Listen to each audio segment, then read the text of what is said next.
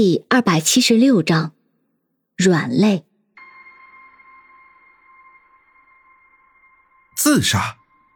安然一脸惊诧，随即才反应过来，说道：“你开什么玩笑？如果他们是自杀，为什么还劳师动众的安排保安保护自己，而且还找你报案，让你帮忙寻找恐吓他们的人？”云峰低头看了看时间，然后接着说道：“很简单，在整个案子里。”陈涛和赵峰一共收到了三封信。他们收到第一封信的时候，一开始可能以为是个恶作剧，所以当时并没有当回事，然后就随便找我这个私家侦探追查一番。可是后来，他们又分别收到了两封信，一封信就是那个写着他们死期的信，而另一封……云峰说到这里，故意停顿了一下，安然急不可耐的说道：“另一封信就是他们烧掉的那一封信吧？”云峰点了点头，没错，另一封信才是关键，就是那封信才让那两个人选择了自杀。这么神奇，一封信就能让人自杀？难道信上面有什么催眠术或者魔咒？安然笑着说道。云峰却一本正经的说道：“虽然我没有看过那封信，但是我知道那封信上面写的是什么东西。”哦，云大侦探。你现在这么厉害了，不过说来听听，信上面会写什么内容？安然继续笑道：“罪证。”云峰吐出简短的两个字：“什么罪证？”安然皱了皱眉头。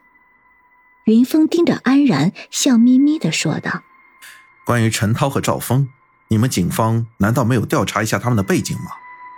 安然耸了耸肩膀：“我们警方当然调查过了。”他们两个成功之前其实是混。安然说到这里，突然停住，随即一副恍然大悟的样子，指着云峰笑道：“好小子，你是不是又想套我的话？”云峰冷哼了一声，接着他的话说道：“他们两个成功之前是混黑社会的，而且在韩月手下混日子，对不对？好，你小子现在消息这么灵通了，这都被你打听到了。”这可是我们翻了老档案才查到的。现在的新档案里面，两个人可都是正经商人。安然一脸惊奇，云峰一脸不屑。你应该知道，韩月是个大毒枭，两个人跟着韩月混，不可能清白的。他们一定贩过毒，而且据我所知，他们还杀过人。安然更加的惊奇，悻悻的说道：“你这些都是从哪里打听到的？”云峰更加不屑，哼，你不要以为我的消息来源都是靠你们警方。安然摆了摆手，好，算你厉害。不过你说了陈涛和赵峰的黑历史，莫非那封被烧掉的信里面说的就是这些事情？没错，因为陈涛和赵峰两个人都有这样的黑历史，所以被烧掉的那封信里面只需要提示一下，他们就马上明白了。比如在信里提到他们杀了的人的名字。地点、时间，或者他们贩毒时的时间、地点等等。可是信中说到这些，就让那两个家伙畏罪自杀了。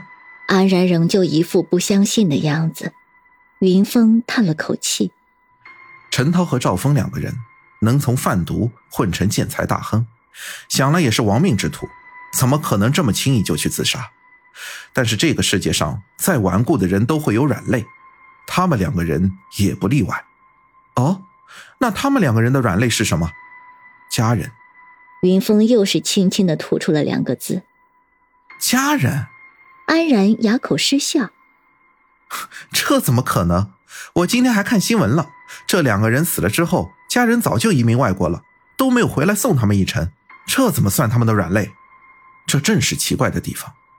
我已经查过，陈涛和赵峰两个人向来家庭和睦，两个人突然被杀了。”他们的家人的正常反应不应该是马上回国，除了帮他们料理后事外，更应该报警查找凶手才对。这不正说明他们其实并不是家庭和睦？以前的八卦新闻都是演的，不是？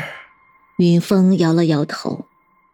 如果以前都是演的，他的家人一定会继续演下去，更应该回国，而且哭得惊天动地。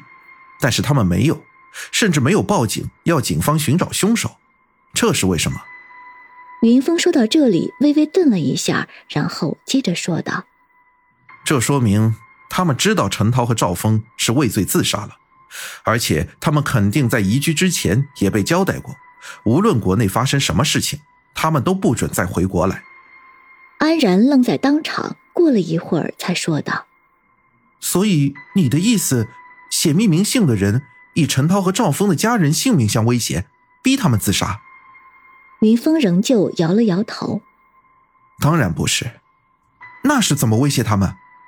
以他们家人的未来，什么意思啊？”